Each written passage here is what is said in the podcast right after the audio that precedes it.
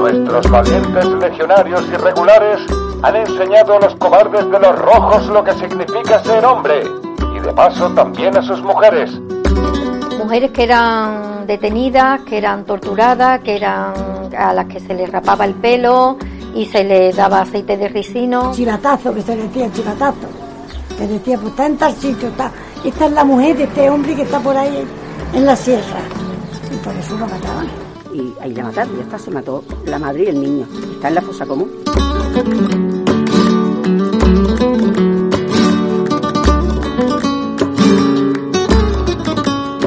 García Morato, hoy conocido como Virgen de Rocío, fue un foco de sustracción de menores donde sabemos y conocemos que hay muchísimas familias, ¿no? Él es mi hijo y yo daría la vida por, por abrazarlo y conocerlo.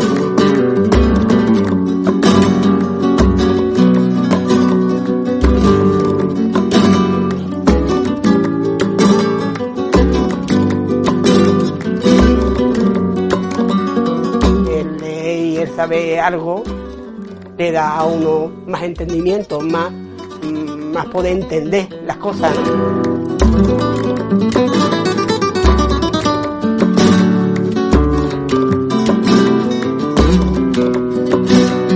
Pero después de nacer mi hija, yo creo que de las mayores alegrías que yo he podido vivir en mi vida ha sido votar, porque no solo podía ejercer el derecho al voto, es que yo también había contribuido a poderlo hacer. Falleció con 98 años y yo no pude ofrecerle una reparación o una justicia por la que tanto estoy luchando.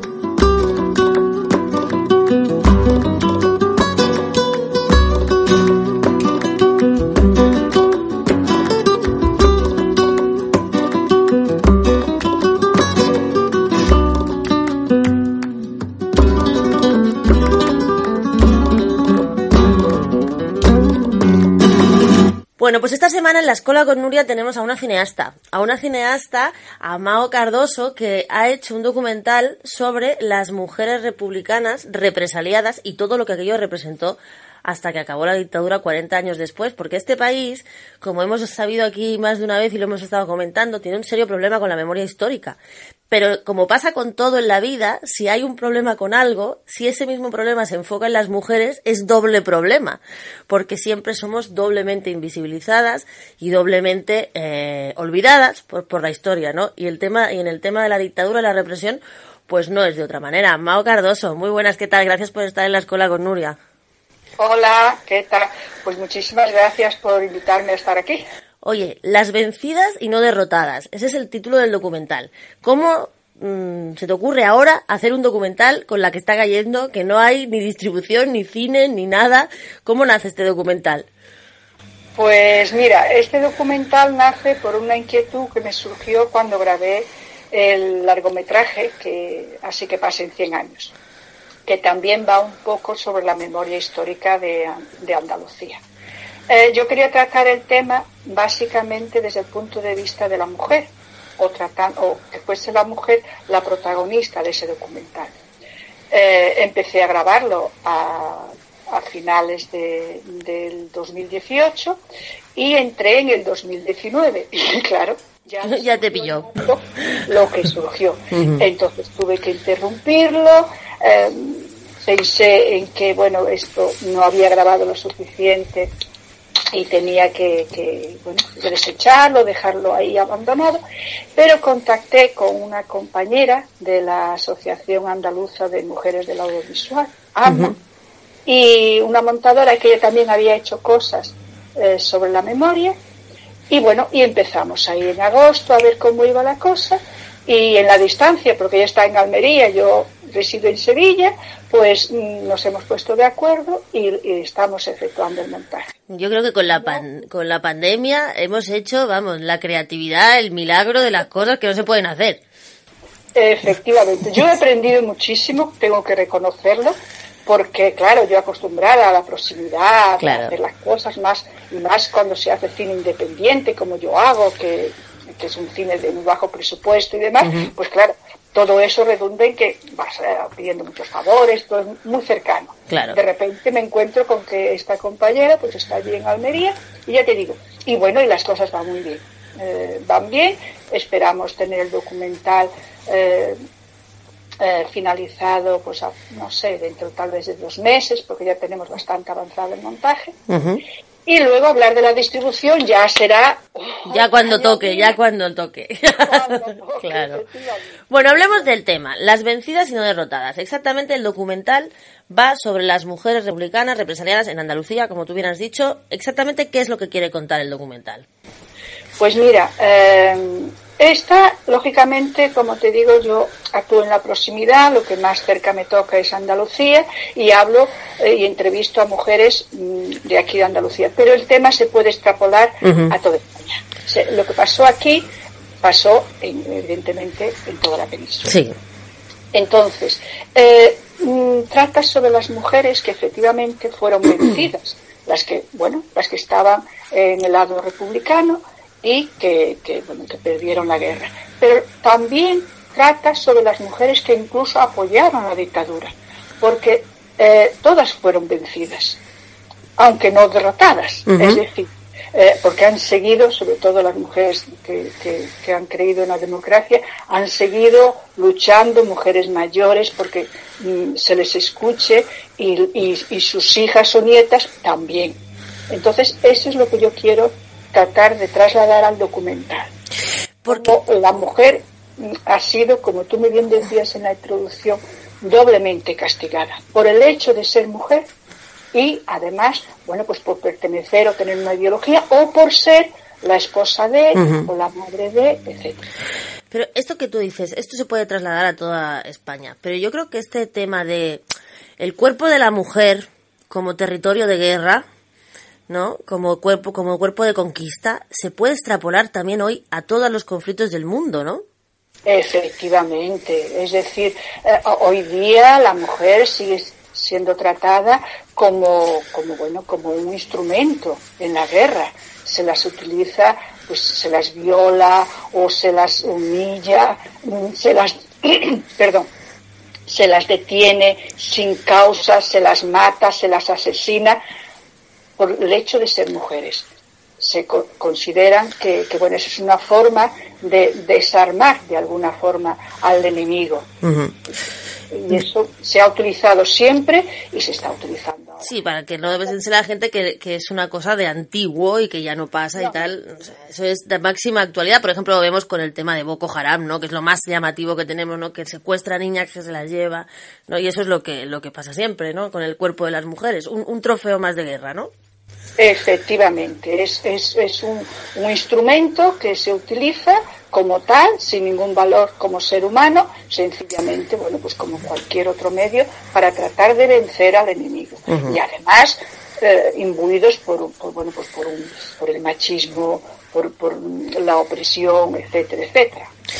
De lo que has encontrado en el documental, o sea, de lo que, de los testimonios que has ido recabando y de todas las historias durísimas que, que, que sin duda van a salir en el documental, ¿cuáles son las que tú dices, mira, hasta aquí mi corazón ha podido porque ya, o sea, este tema es lo, lo, ya lo que no puedo soportar como humana, ¿no? Mira, mm, se tratan muchos aspectos y precisamente hace un par de días me mandaron las compañeras de Guillena eh, fotografías de la fosa común que allí se encuentra de las mujeres que fueron represaliadas, eh, bueno, asesinadas. Ver esas fotografías, a pesar de que mm, por desgracia he visto muchas de fosas comunes, y- y- pero ver esas concretamente y saber que voy a poder utilizarlas o ponerlas a disposición del documental me emocionó, me emocionó muchísimo.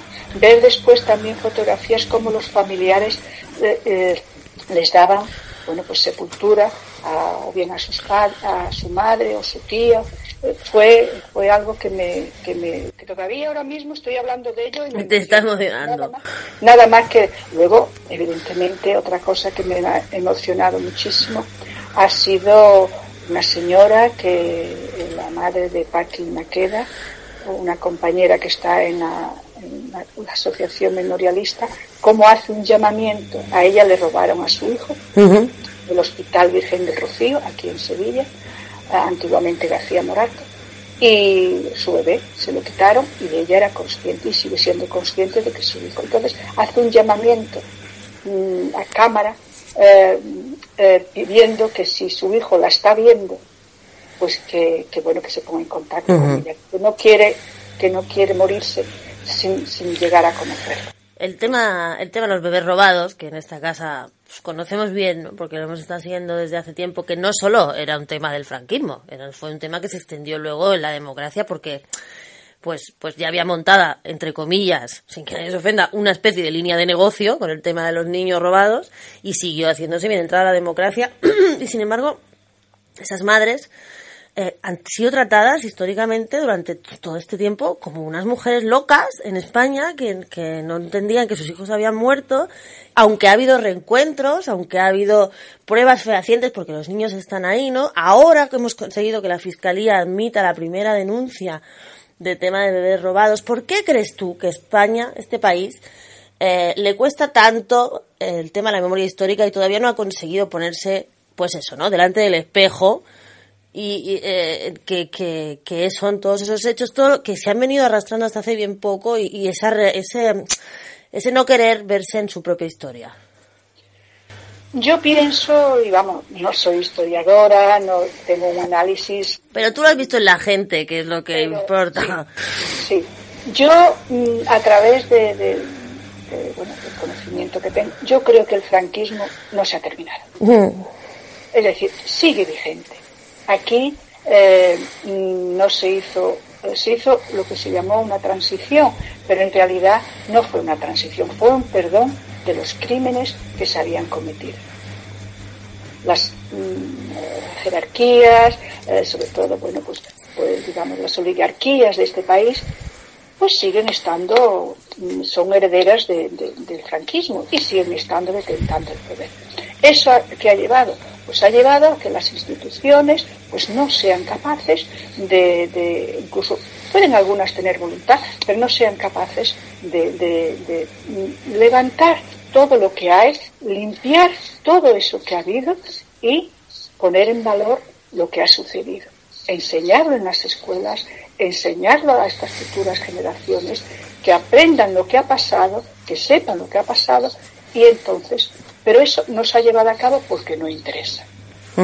Evidentemente porque quien detenta el poder no tiene ningún interés en soltarlo, eso pasa siempre. Efectivamente. Y las mujeres, en el caso de los bebés robados, pues lógicamente son todavía mm, memoria de segunda clase. Sí, sí, sí, sí, sí, completamente. Entonces, entonces, eso hace que bueno que sea todo mucho más complicado, que no ya, porque claro, incluso se, se, se- se- se admitía de alguna forma que una mujer hubiese sido represaliada y su familia, alguien podía decir qué pena, pero cuando una mujer le, le robaban a su bebé, en muchísimos casos, incluso dentro de su propia familia, la tomaban por locas. O sea, eh, ¿Cómo estaba todo? ¿Cómo el entramado estaba tan bien conseguido, tan bien planificado, que la víctima era victimizada dos veces? Claro. Y eso, Bueno, Mao, eh, las vencidas y no derrotadas. ¿Cuándo, o sea, cómo podemos seguir la evolución del documental? ¿Cómo nos vamos a enterar? Bueno, cómo nos vamos a enterar de cuándo se estrena, yo lo tengo claro porque yo te voy a llamar y te voy a volver a invitar a este programa. Pero la gente que quiera seguir lo que se está diciendo en este documental, ¿dónde puede eh, seguirlo o dónde puede encontrar más información o dónde estáis vosotras trabajando la información sobre memoria histórica, sobre mujeres de, en la memoria histórica? Mira, eh, como te digo, ahora mismo lo que hay es una página en el Facebook, Ujú. sencillo. Eh, también hay algo en, en Twitter y como estamos mm, básicamente empezando ahora, pues eh, todavía no tenemos la página web ni demás. Estamos en ello y bueno, y a partir de ahí, lógicamente, lo que haré será un poquito lo que hice con el anterior largometraje, que es ponerlo a disposición pues de asociaciones memorialistas, tanto aquí en Andalucía como fuera, o, o, o cualquiera que, Que la quiera ver. que- ese documental, evidentemente, con unos fines concretos, es decir, pues que sirva para a lo mejor pues mantener pues un diálogo sobre eso, etcétera, etcétera. Y así será un poquito lo que, pero todo tengo que hacerlo con muchísimo.